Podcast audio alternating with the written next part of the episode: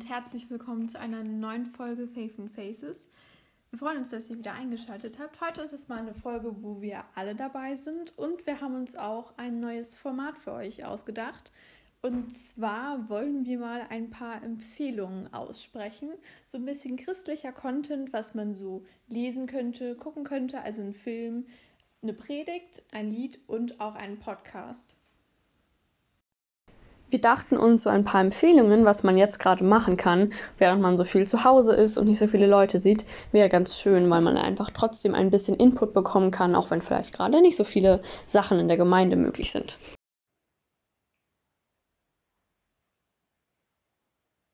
Ich möchte euch gerne einen Film vorschlagen, beziehungsweise drei Filme.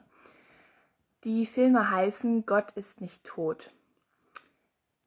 Und es gibt einen Teil 1, einen Teil 2 und einen Teil 3. Deswegen schlage ich euch eigentlich drei Filme vor. Ich erzähle euch einmal generell den Inhalt. Es geht darum, dass Christen für ihren Glauben und damit für Jesus einstehen. Und in jedem Teil gibt es eine Hauptperson, die sich gegen Nichtchristen und gegen deren Meinungen behauptet. Dabei geht es aber nicht nur um den Beweis, dass Gott nicht tot ist, sondern auch darum, wer Gott eigentlich für sie persönlich ist. Dann komme ich zum ersten Teil, Gott ist nicht tot heißt der, oder auch ähm, unter dem Originaltitel God's Not Dead, der erschien 2014. Hier geht es um einen Student, Josh, der sich weigert, Gott ist tot auf ein Blatt Papier zu schreiben, wie sein Professor es fordert. Folglich soll Josh dann beweisen, dass Gott wirklich nicht tot ist. Im zweiten Teil von Gott ist nicht tot geht es um Grace, eine Lehrerin, die im Unterricht Worte Jesu zitiert. Ähm, das durfte sie eigentlich gar nicht und wird so vor Gericht geführt. Hier geht es anders als im ersten Film mehr um das Recht vom persönlichen Glauben in der Öffentlichkeit zu erzählen. Im dritten Teil wird dann die Idee des Unerwünschtseins von Christen aufgegriffen. Wobei es dieses Mal um Pastor Dave geht, der in den ersten zwei Filmen eher eine Nebenrolle gespielt hat. Er hat mit Hass und Ablehnung zu kämpfen, auch aufgrund seines Glaubens. Ich möchte euch gerne einmal von mir persönlich erzählen, warum ich euch diese Filme, Filme empfehlen würde.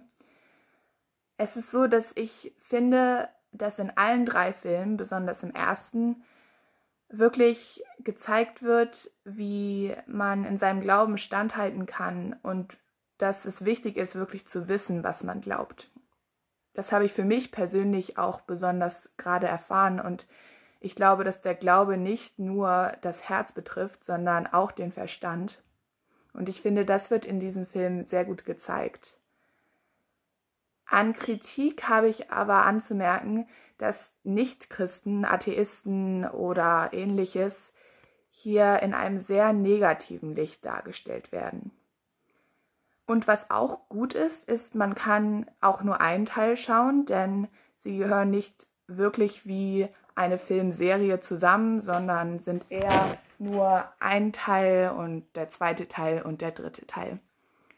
Ihr könnt ja mal schauen, wie euch die Filme gefallen. Vielleicht wollt ihr sie auch im Original schauen, in Englisch. Viel Spaß dabei. Ich möchte euch heute das Buch Die Glaubenskriegerin empfehlen, und zwar, weil es eine wahre Geschichte erzählt, die ich ziemlich krass fand. Es geht um eine junge Frau, die in Pakistan in einer strenggläubigen Familie aufwächst und dem Islam angehört. Ihre Familie ist Teil einer muslimischen Gemeinschaft, die den Glauben wirklich sehr ernst nimmt, und sie selber versucht auch schon, seit sie noch sehr klein ist, die perfekte Muslimin zu sein. Das geht bei ihr sogar so weit, dass sie sich sogar zum Dschihad meldet, also dafür, als Märtyrer zu sterben, als in der Gemeinschaft nach Freiwilligen dafür gefragt wird. Kurz bevor sie dann dazu aufbricht, beginnt sie nach einem merkwürdigen Traum und der Begegnung mit einem Christen, das, woran sie glaubt, anzuzweifeln und genau nachzuforschen. Gerade rechtzeitig ändert sich für sie also plötzlich irgendwie alles. Und als sie sich dem Christentum schließlich zuwendet und ihre Familie davon mitbekommt, bekommt sie ganz schöne Schwierigkeiten. Ich fand das Buch so gut, weil es zeigt, dass Gott im richtigen Moment in unserem Leben wirklich etwas verändern kann und das auch tut. Außerdem hat mich ihr starker Glaube und wie sie mit all den Schwierigkeiten, die sie dadurch bekommt, umgeht, echt ziemlich beeindruckt. Hallo, ich würde gerne zwei Empfehlungen mit euch teilen. Und zwar ist es einmal ein Buch, was es auch als Hörbuch gibt, und eine Predigt, die es aber auch als Podcast gibt. Ähm, weil ich glaube, also mir haben die beide sehr gut gefallen und ich glaube, die können euch irgendwie inspirieren oder ja, einfach ein guter Input sein. äh, das erste ist das Buch Die Zuflucht von Corrie ten Boom. Ich weiß nicht, ob ihr schon mal von ihr gehört habt. Ähm, also das gibt es, wie gesagt, als Hörbuch auch kostenlos auf Spotify oder halt als Buch zum Lesen. Ähm, und Corrie ten Boom ist Christin und lebt mit ihrer Familie in Amsterdam. Und sie haben einen Uhrenladen und äh, während des Zweiten Weltkriegs ähm, sorgen sie dafür, dass ganz viele Juden gerettet werden können, weil sie dafür sorgen, dass sie, dass die Juden einen guten Unterschlupf irgendwie finden, irgendwo auf irgendwelchen Bauernhöfen oder äh, in irgendwelchen Kellern oder halt irgendwo, wo sie sich verstecken können.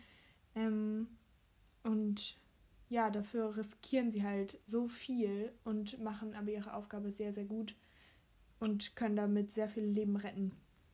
Und was ich an ihr bewundere, ist wirklich ihr starkes Gottesvertrauen, was sie immer hat, dass sie äh, ganz viel Gott um etwas bittet oder dass sie ähm, einfach so eine krasse Gottesbeziehung einfach hat und mit ihm redet, als steht er direkt neben ihr. Ähm, da bewundere ich auch ihre Schwester Betsy, die also einfach immer betet. Also die nicht als erstes irgendjemand einen Menschen fragt, sondern immer äh, Gott an erster Stelle hat.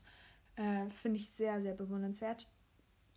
Und ähm, auch Versöhnung spielt in ihrem Leben eine große Rolle. Also gerade nach dem Zweiten Weltkrieg, als er dann vorbei ist, äh, und sie aus dem KZ wieder rauskommt, ähm, setzt sie sich ganz stark dafür ein, dass Versöhnung geschieht unter Juden, die in KZs waren und halt auch zwischen den Soldaten zum Beispiel, die diese betreut haben, die auf sie aufgepasst haben oder halt ähm, ja auch verletzt haben. Und also was das für eine krasse Aufgabe ist. Und ähm, ja auch also einfach, ja, wow, äh, dass sie sich dafür einsetzt. Und also gerade auch diese Soldaten, die dann während der Zeit äh, ganz viel Schlimmes gemacht haben, dass die auch wirklich um Versöhnung bitten. Und ähm, sie sozusagen Möglichkeit schafft, da in Frieden, also Frieden zu schaffen. Ähm, ein sehr empfehlenswertes Buch auf jeden Fall. Äh, und das zweite ist eine Predigt, ähm, die vom ICF Karlsruhe ist und die heißt Summer Celebration mit Jana Highholder und ich glaube, der Name ist Pause oder Selah. Ich weiß nicht, ob ihr den Namen Selah kennt. Also, das ist ähm, Pause machen und Ruhe in Gottes Gegenwart oder irgendwie so ist die Definition. Ähm, und er erzählt Jana, wie sie diese Zeit jetzt nutzt für sich, um aufzutanken, um irgendwie äh, ja ihre Beziehung Gott zu stärken. Und ja, es ist einfach eine, eine krasse Geschichte, die sie da auch letztes Jahr durchlebt hat. Ähm, genau, es auf Spotify oder auf YouTube zum Anhören. Ich möchte euch heute einen Podcast empfehlen. Und zwar heißt der Podcast Start in den Tag. Und das ist ein Podcast, da geht es immer relativ kurze Folgen, nur drei Minuten. Ähm, ich habe auch ehrlich gesagt gezielt nach sowas gesucht, ähm, weil ich es manchmal auch ganz cool finde, wenn man einen kurzen Input haben kann. Und obwohl ich zum Beispiel jetzt unseren Podcast, den wir machen, auch ganz gerne mag, ist der, der gut ein bisschen länger, so als drei Minuten.